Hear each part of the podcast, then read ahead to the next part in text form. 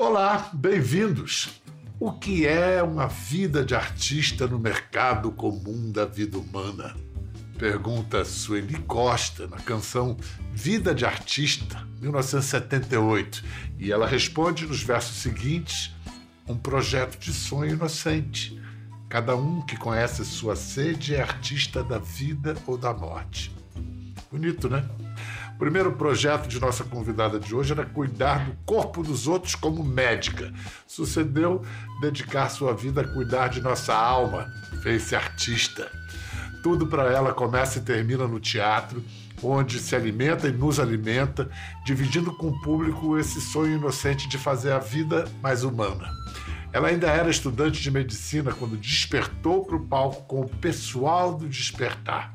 Na TV, Terra Incógnita, a princípio, seguiu a passos firmes e bem-humorados e conquistou o veículo.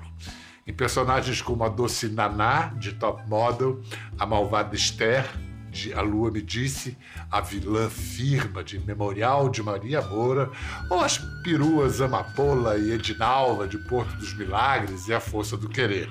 Ela nos cativa há tempos. Agora quer dar mais espaço para o cinema, onde está em cartaz com um grande elenco na comédia A Família Perfeita. Ano que vem ela já faz 50 anos de carreira. A gente antecipa hoje o parabéns pela data, querida Zezé Polessa. ah, não vamos antecipar, não, gente. É muito ano, 50 anos. Eu não acredito. Não, eu, você não eu já ter... tenho 50 anos. Ah, você não deve ter contado. Isso é coisa de jornalista, de ficar fazendo essas coisas. É coisa de jornalista, mas assim, é porque eu fiz uma peça em 73, o Drácula, na Aliança Francesa de Copacabana, e segundo a dona Fernanda Montenegro, ela diz que abriu a bilheteria e começou a carreira. E a gente abriu bilheteria. A gente estudava durante a semana na Aliança Francesa, eu na Tijuca, mas esse grupo era de Copacabana, ali na esquina da Duvivier. E a gente, sexta, sábado e domingo, descia para o porão, para a Sala Mulher, e nos apresentávamos. Formamos um grupo, e foi em 73. Quando e aí você fui, ganhou, que... o primeiro, ganhou o primeiro din-din, então, com Drácula, a adaptação do livro clássico do Bram Stoker. Você ganhou... Do livro ali, clássico. Então, ah, eu fiquei seu fã de carteirinha desde o Despertar. Eu vi o Despertar mais de uma vez. Despertar da Primavera foi uma montagem da peça do Wedekind que meio que revelou uma geração inteira ali, né, Zezé? Foi incrível, porque era uma época de vários grupos se formando. Inclusive, eles com exceção do Asdrubal, trouxe o trombone, os grupos acabaram tendo o nome dos seus primeiros espetáculos, né? Então a gente, em princípio, foi montar o, o, Despertar da Primavera, uma galera do tablado. Eu não era de escola nenhuma de teatro, porque eu nunca estudei teatro. Eu fazia faculdade ainda, era uma loucura. Você se formou em medicina? Eu me formei. Depois eu fui para o Despertar em 79. É, e aí tinha Daniel, que acabou você se casando com ele, tiveram um filho, Daniel Dantas, Maria Padilha, Rosane Goffman, Fala Bela. Depois tinha o Caca, como é que era? Eduardo Lago era o nome dele. É Eduardo Lago ah. e o Paulo Reis, né? Que era o diretor. E o Paulo Reis, que era o diretor. E eu acho que a gente criou uma coisa assim muito própria, porque a gente, na verdade, a gente começou a criar uma coisa que era paralela à, à, à estrutura do, do, da peça. Mas a gente criou uma coisa que a gente chamava umbigo e rabicho. O umbigo era sempre uma situação da nossa vida, do Brasil, da nossa realidade, e o, e o rabicho era uma coisa que finalizava para entrar na cena seguinte. Então eu lembro que eu fazia uma narração. Cena 4, pátio do colégio, que era uma situação que era como se fosse no, no, no nosso colégio. Mas pouquíssima coisa restou da nossa experiência, mas a gente trabalhou meses no que a gente chamava estrutura paralela. Então eu acho que deu num espetáculo muito da gente, sabe? Eu acho que assim, é, talvez tivéssemos mesmo talento, tivéssemos vocação, tivéssemos, mas assim fomos muito felizes nessa no que foi uma proposta do Paulo Reis, né?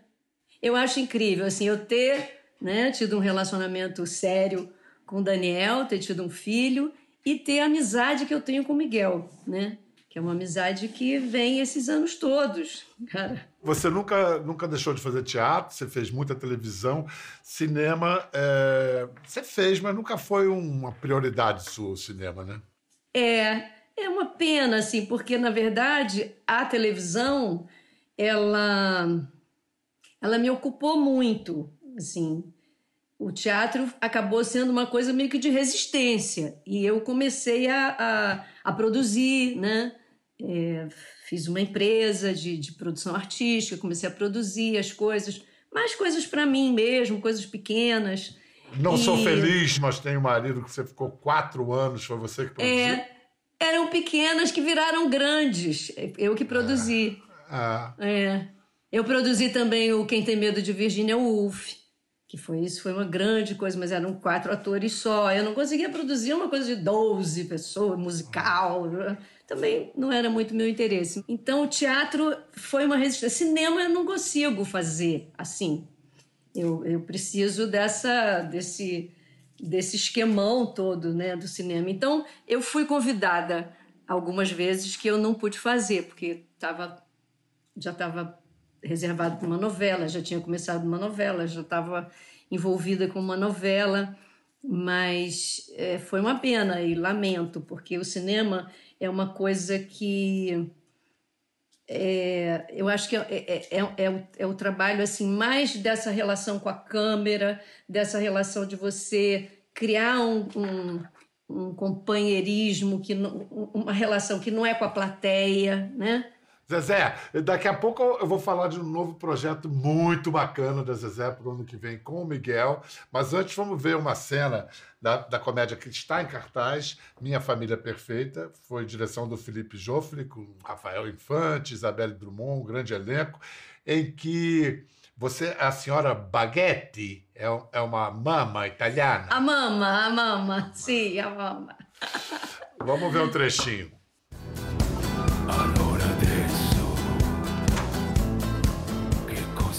Fred, sua família aí, tá?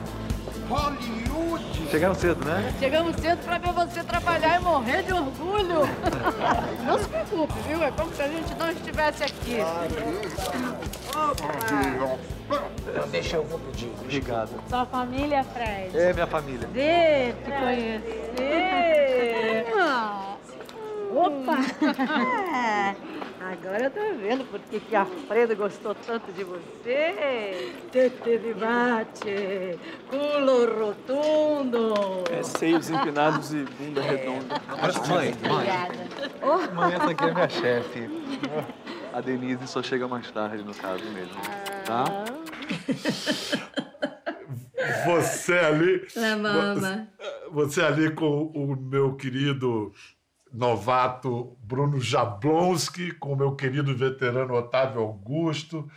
O, o, o Jablonski já é cria do Rafael Infante, que já é uma nova geração. O que você admira nessa nova geração de comediantes que veio? Rafael, o, o Adnet, o, é, o, pessoal da Porta dos Fundos, o Gregório, a, a Porchat. O que você acha que esses caras trouxeram? Ah, eu acho incrível. E eu acho incrível o, o movimento que o Marcelo está fazendo agora, né? Que é um, um movimento da, do humorismo para a dramaturgia, vamos dizer assim, né? Escreveu um roteiro de um filme, está fazendo um filme. Eu estou vendo uma série brasileira e estou encantadíssima com duas atrizes jovens. Porque elas cantam, elas são engraçadas, elas fazem drama, elas choram, que são a Alice Wegel e a Lorena Comparato, no Rensga Hits, que é um, um seriado sim, de, do sim. universo feminino sertanejo. É uma graça, elas são geniais. Mas eu gosto de você fazendo comédia porque eu, eu acho, me corrija se eu não estiver certo, mas acho que para comédia ser engraçada, o ator tem que levar aquilo muito a sério. Você tem que fazer mortalmente sério. Aí fica engraçado. Você leva assim? É, é. é uma, tem que ter uma compreensão daquela situação. Né? Como é que você vai fazer ela chegar? Quando você lê e você começa a estudar. Quando você lê a primeira vez, você vê que é muito engraçado. Quando você começa a estudar, começa a não ficar tão engraçado, porque você tem muito trabalho ali. Mas você, você tem que chegar num lugar onde aquilo tenha a, a, o, o frescor da comunicação quando você leu a primeira vez. Né? Colocando a voz, colocando o corpo, colocando o movimento, colocando é, o time, né? o ritmo tudo isso. Então é, é, é um trabalho, mas depois também eu acho que tem sim uma. Talvez uma vocação para comédia, talvez um, um, um, jeito de olhar para as coisas, para as situações e, e, e, já ver o quanto que elas são engraçadas ou patéticas ou, ou ridículas e ter um olhar para isso, eu acho. Isso, isso isso facilita muito. E talvez isso seja uma coisa da sua personalidade, né? Vamos ver a sua estreia, na, uma cena da sua estreia em novela, Top Model. Você como a Naná, que tinha doçura e tinha uma coisa engraçada pela a paixão dela pelo Gaspar. Vamos ver essa cena aqui. Eu devia me casar com você, Ana. Gaspar, para com isso, vai. Eu fico super encabulada, fico, fico emocionada. Então vamos ao nosso peixinho, Naná. Hum. Peixinho no bafo na folha de bananeira. Como é que você vai querer comer ele? Ah, de preferência sem espinha. Vai na mão mesmo, que é com palito ou com garfo, tipo japonês, chinês. Japonês, japonês, japonês. De Naná, você vai para um personagem completamente oposto, uma vilã de Raquel de Queiroz e Maria Moura. É, o Manga resistiu, né? Achou que você não ia segurar. Carlos Manga, o grande Carlos Manga. Querido, depois ficamos amicíssimos. Então o Manga via você como uma atriz de comédia. Veio na manchete, fazia humor, depois veio para a é... novela da Globo, fez um personagem como. Ele não via você como vilã. Não, ele falava, não, ela é muito. Porque o Roberto me deu. O Roberto queria que eu fizesse, o Roberto Faria, queridíssimo. É, nossa, quanta gente que eu estou falando aqui que já se foi, né? Impressionante. Mas é, assim. é engraçado porque parece que não foi, entendeu? Não é, não é um. Porque é tanta, tanta, tanta intimidade e, e, assim a gente lembra tanto das coisas que a gente fez juntos que não, não foi, né? Cada vez é. que você vê uma cena que o Roberto dirigiu, ele tá ali, né? É, mas aí o Roberto queria que eu fizesse. E aí falou: olha, tá difícil, porque o manga falou que você é doce, que você é, meiga, que você. Eu falei, nem sou, nem eu sou assim. E, e, ele tá vendo um personagem, ele tá vendo, ele tem que acreditar que eu sou uma atriz. Aí ele pediu para fazer um teste. Imagina, eu estava começando minha carreira, eu faria 10 testes, não, não tinha, não tinha problema nenhum com isso, né? Mas eu tive um problema seríssimo, que foi, eu tinha lido o livro, tinha uma cena né, para fazer, e no livro tinha um momento que se fala assim: é, você passou por aqui uma mulher, uma com um bigode, que era o personagem. Quando eu fui para fazer o teste, era aqui no Jardim Botânico, eu falei, eu lembrei do bigode. Aí eu falei, meu Deus, será que vão me botar um bigode? Não, que coisa, não, como é que eu vou fazer isso? Aí eu fiquei dando voltas nesse quarteirão Von Marte, o Jardim Botânico, Lopes Quintas. Só acho que cheguei cedo. Fiquei dando volta. Aí quando eu entrei, assim, apavorada, um maquiador genial, um, um caracterizador Jaquinho. E ele falou, você tem pelo? Eu falei, tenho. Clarinho, assim, às vezes até clareava, né? Pegava sol. Nunca, não tinha depilado meu buço, nunca. Não, não tinha, não era grande, assim. Aí ele falou: ótimo, pegou um rímel, a prova d'água e. Cara, ficou um bigode incrível. eu fiquei felicíssima com o meu bigode, que deu uma coisa assim forte. O personagem chegou por ele, né? O personagem baixou ali, uma coisa que eu estava morrendo de medo. Não, não baixou ali, porque... mas enfim, formou. E aí eu fui para a cena e aí fiz um teste bom, assim, né, eficiente, bacana e tal. E aí ele aí me abraçou. Tenho que reconhecer que Vamos ver você de firma em Memorial de Maria Moura, 1994. Ela botou fogo na casa porque o que ela queria mesmo ela levou com ela. As escrituras da Serra dos Padres. As terras do pai de Moura. Parece dois broncos. Ela deixou para trás aqueles birros de terra com aquelas três galinhas magras, porque ela sabia que a Serra dos Padres valia muito mais. Dizem que é terra até o horizonte. Uma terra preta, encravada no pé de uma serra que tem água correndo o ano inteiro. Isso sem falar no ouro. E na televisão é bacana que essas adaptações literárias e adaptações também de episódios históricos do Brasil são sempre sucesso, o público adora, né? dá audiência. É... Agora, Ainda você... tem aquela coisa de ir para o livro, ou, ou a pessoa é. veio do livro, já leu, quer ver, ou vai para o livro, né? E dali já vai ler outras coisas da Raquel, Isso. e aí ah, já e aí, vai ler um negócio é. daquela época. Livros que tinham parado de vender começam a vender para caramba por causa da televisão. Isso é um círculo virtuoso, muito bacana. Toda vilã pode sempre ter um toque cômico. Eu fiz uma que não tinha, e olha que era do Miguel, hein? Ah. Eu fiz uma na Lua Me Disse, a Esther que era uma mulher, ela, ela, ela dizia, ela preferia um filho ao outro, descaradamente, e esse filho morre num acidente junto com o outro, ela culpava o filho e ela dizia que ele que devia ter morrido. Então, então ela não, essa não tinha humor, ela tinha beleza. Eu queria fazer ela, eu falei, vou fazer ela muito bonita muito, muito chique, muito, muito Chanel, muito coisa, e má, ruim, como se diz. E fez. Você não vai se despedir de mim?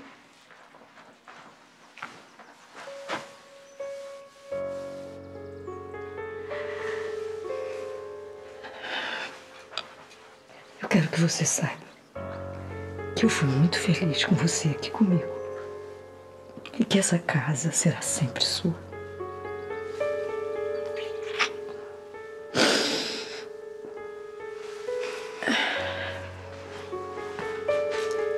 Vai.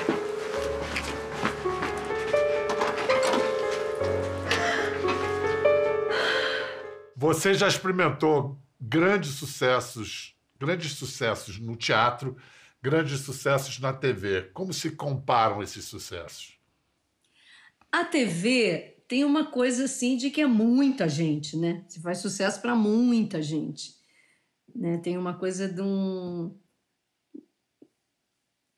É um reconhecimento muito maior, mas é uma coisa da popularidade, né? Quer dizer, que se você for amada, o seu trabalho for reconhecido, é muita gente. O teatro é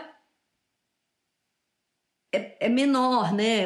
É para é menos, mas, mas ele tem uma coisa da, dali, do, do, da presença, né? do aqui agora, do acabar a peça, você pode conversar com a pessoa, e não é só, é, só tietagem, não é só fã. Fala-se da peça, por exemplo, Virginia Woolf.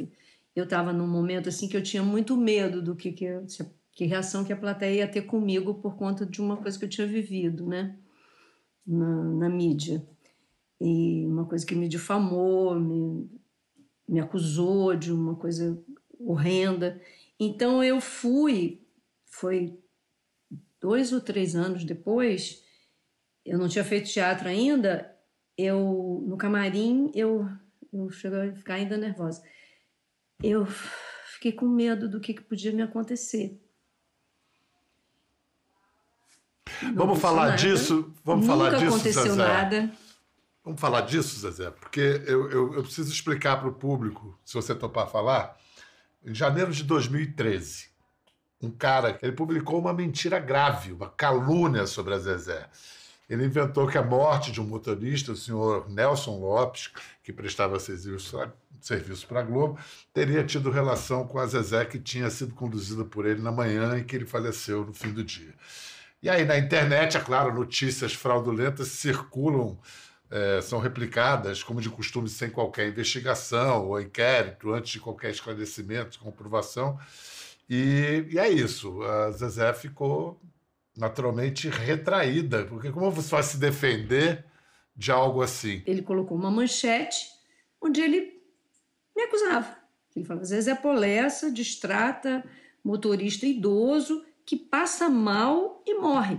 Ou seja, ele te acusava pela morte, te acusava pela ele me morte de uma acusou, pessoa. ele me acusou, ele me acusou. E aí eu estava fazendo uma novela, Salve Jorge, um personagem que também não era florzinha, era um personagem que roubava, tinha vindo ao Brasil roubar, roubou a filha que, que era adotada, que vivia na Turquia. E então um personagem difícil. Foi uma coisa que acontece, acontece semanalmente, uma coisa dessa. Você vai chega atrasada na gravação. Por quê? Ah, porque foi para o lugar errado. E aí o, o- a produção começou a ligar a rádio ainda para o seu Nelson. E onde estão, que número que vocês estão? A gente estava no 7 mil, a gente tinha que chegar no, no mil. Tudo engarrafado. Aí eu vi que o motorista começou a ficar nervoso. Ele estava um, um mês, mais ou menos, eh, dirigindo na Globo. E aí depois a gente foi soube da história dele também. Ele tava, ele tinha um problema no coração. Era uma segunda-feira. Na sexta-feira ele tinha passado mal. O médico pediu que ele ficasse alguns dias em casa, sem trabalhar. Ele foi. A filha, depois conversei com a filha e tudo. A filha não queria que ele fosse, mas ele falou: não, só vou levar Zezé ali no, na externa, não sei o quê, e, e depois vou levar lá no Projac e vou embora, né?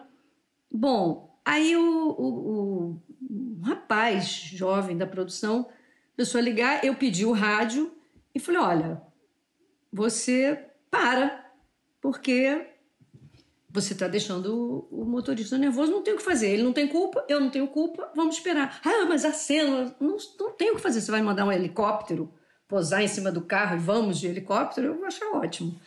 Mas não tem o que fazer. Bom, aí essa história vazou, porque essas pessoas estão em todos os lugares, né? Não sei, que ouviram. O Zezé chegou atrasado, três horas, e eu fui na produção, na sala da produção. Eu fui para o Projac.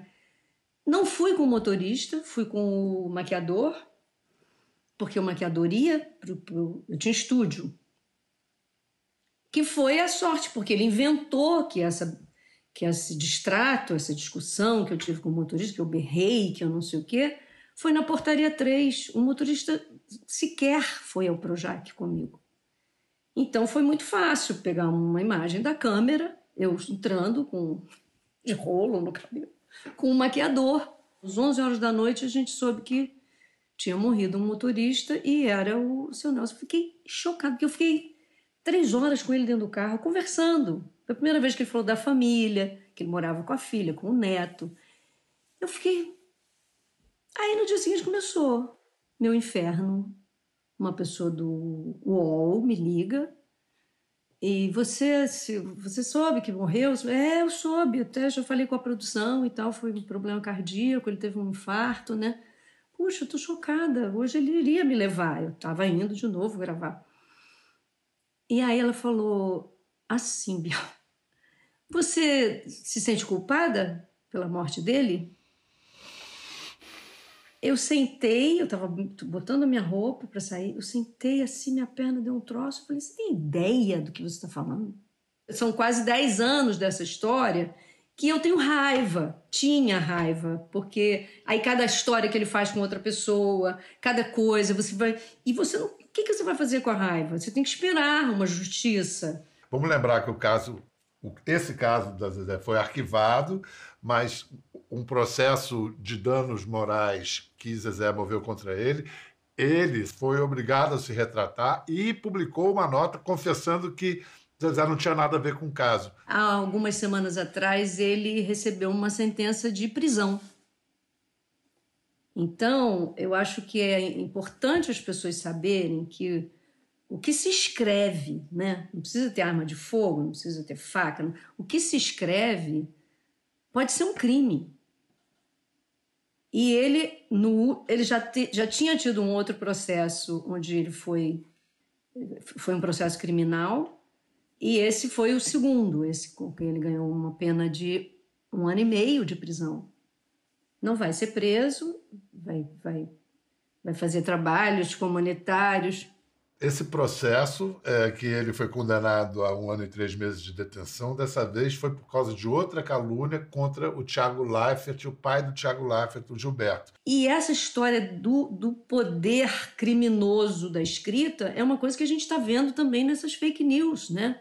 é uma coisa que destrói a vida política de um, de um candidato, né? Pode destruir, né? É, o, o, fato é. é. que é importante, é, é, assim, agradeço a confiança de você falar isso uh, aqui. É um crime que dentro de mim já estava prescrito, é uma coisa que eu já uhum. tinha, sabe? Mas foi meu filho, umas semanas atrás, me falou: mãe, tem uma notícia ótima para você. Ele foi condenado à prisão.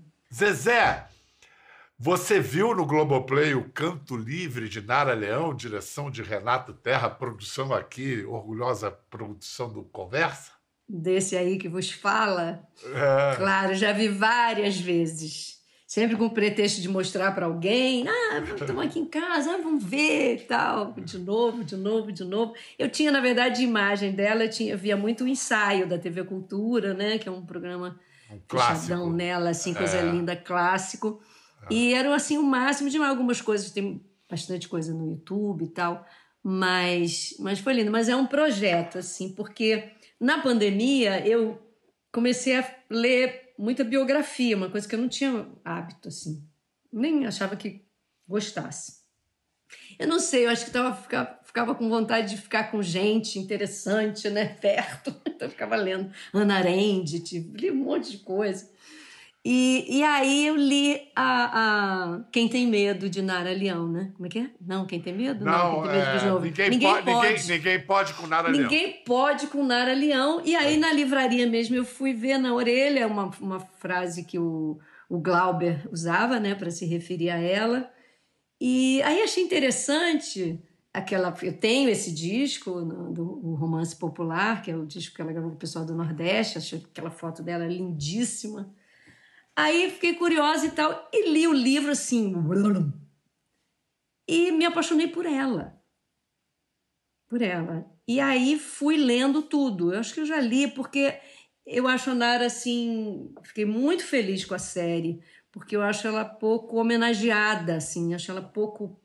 Reconhecida. Sabe? Reconhecida, curtida, celebrada. Vamos ouvir Nara, vamos falar da Nara tal, mas ela tem muita biografia, ela é muito biografada, porque eu acho que a galera da música mesmo, o pessoal que, que conhece, que estuda a crítica, os músicos, a muda da bossa nova, né, como ela se dizia, né? Musa. É. No máximo eu era muda, porque eles não me deixavam cantar, né? Então da muda, aquele showzinho, aquela coisa, aquela vozinha, e ela mesmo muito com um alter ego assim de não ter voz, não canto e tal, mas que mesmo assim bancou, né? Tem uma história dela que você deve conhecer, que ela vai fazer um teste, acho que para Colômbia e tal, que o cara fala: "Não, você tem que cantar assim, você tem que cantar igual a Maísa". Não acabou, tinha acabado de ter o o entreveiro com a Maísa, ah, logo ah, quem? Ah, ah. Uma voz assim, de travesseiro, não sei o quê. E aí no final ela fala: Não, mas você não quer ser cantora? Não, eu quero ser cantora, mas eu quero ser desse jeito. Se não for desse jeito, eu não quero, não. Então é, ela bancou assim o tempo inteiro quem ela era, né? E, e foi descobrindo o que, que ela queria. E esse último show é uma graça.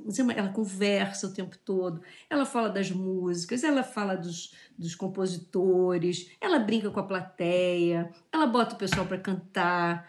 Tem uma coisa no livro do Cássio que chama A Musa dos Trópicos. Você conhece? Que é um livrão? Não. Olha, eu já li umas oito biografias. Uhum. Mas um livrão assim, ele é de Recife, esse cara. E ele fala de um final também, mais assim, que ela fazia muitos. Ela fez depois o projeto Seis e Meia, é. fez o Pixinguinha, né? fez com Dominguinhos e tal. E que tinha um momento, eu acho que foi num show que, que ela chamou o Flávio Rangel para dirigir antes. E tinha um momento que ela que era que ele a, a, falou: agora é aberto para você com a plateia. E ela ficou apavorada e não sei, mas ela queria. E foi. E aí depois, mais lá na frente, ela retomou isso e ela descia assim do palco, era um teatro que tinha umas escadinhas laterais assim que iam para a plateia, ela sentava ali e, e, e uma vez ela falou, gente, eles riam tanto de tudo que eu falava que eu estava me sentindo uma Dercy Gonçalves. então aquela timidérrima, né? Aquela aquele, aquele caramujinho, né? aquele jacarezinho do pântano. Ela foi. É, é uma evolução assim de mulher, de artista, sabe? De, de cidadã, de. É, com, eu, reflexos, é disso. com reflexos para tudo em volta dela. Para onde ela olhava, ela via, ela tocava, também ela botava em, em movimento e, e, iluminava, né? É, é um mundo, é, é um mundo, é. assim, é uma vida que a gente fica com, com, com, raiva também dessa coisa, né, de doença, de morte tão cedo e tal, mas é uma vida assim. Mas Zezé, você com esse cabelo já está até parecido. Agora, falando dela com esse cabelo, eu já estou é? vendo a Nara. Escuta, qual vai ser você o recorte? Você sabe que quem cortou o meu cabelo cortava o cabelo da Nara? Ah, Nonato, Nonato França. Sim. Ele que tirou o, o assim, aquele da banda, que as pessoas conhecem a Nara da banda, né? Uma coisa Sim. louca, né? Sim. E ela foi, ela teve vários cabelos, encaracolou, ficou uma coisa meio Clara Nunes, e picou nos anos 80. Ela tem vários cabelos lindos. E, e ele que cortou, ele que tirou. Tem essa franja, mas é uma franja ah. mais já tem texto, Zezé? Você está em que pé do projeto? Olha, eu tô assim, tô estudando, né? Tô cantando as músicas dela. Tô tocando um pouquinho de violão, aprendendo. Quero fazer uns acordes, umas coisas assim, porque ela é muito é muito um, um personagem, né, esse violão. E é um solo, o espetáculo, mas o Miguel acabou de estrear uh, um espetáculo que ele fez sobre a Alcione, chama Marrom, lá em São Paulo, e agora ele vai começar a mergulhar na, na Nara. Ele vai escrever, a gente tem esse mês, em outubro. A minha, meu sonho era que a gente aprontasse ele esse ano, mesmo que só fizesse assim algum circuito e tal, paralelo, por causa dos 80 anos. Mas isso também não, não é uma coisa assim que não, se não ficar para esse ano, aí fica para os 50 anos de carreira de Zezé o ano que vem. Então, pois efeméride, é, olha efeméride só. não falta, não tem problema. Pois é, a gente inventa, né? Estou muito feliz de saber disso, muito feliz, muito feliz de ter conversado com você. Zezé, obrigado, obrigado pela presença, pela confiança, por tudo mais. E, pô, estamos loucos para ver você trazendo Nara para o palco. Ai, é vai, ser, vai ser muito. Ela é muito linda, ela é muito linda. E, assim, para mim, como artista, também é um. É um. É um, é um aprendizado, sabe? É uma inspiração. Ela, ela não viveu tanto que eu vivi, porque agora eu já tenho outros problemas, né? outras questões né? da mulher, da atriz que envelhece, da coisa das rugas, de como é que você vai lidando com isso tudo, porque é um mundo também que às vezes as pessoas né, exigem uma coisa que não é real, que não é humano, né? Se você ou você morre ou você envelhece. A Nara morreu e eu estou envelhecendo, mas ela me me ensina muito a como viver. Tá bom, Zé. Olha, te abraço. Um grande beijo para você. Fica bem. Beijo, querido. Você em casa, um beijo, até a próxima. Beijo, pessoal. Beijo, Bial. Quer ver mais? Entre no Globoplay.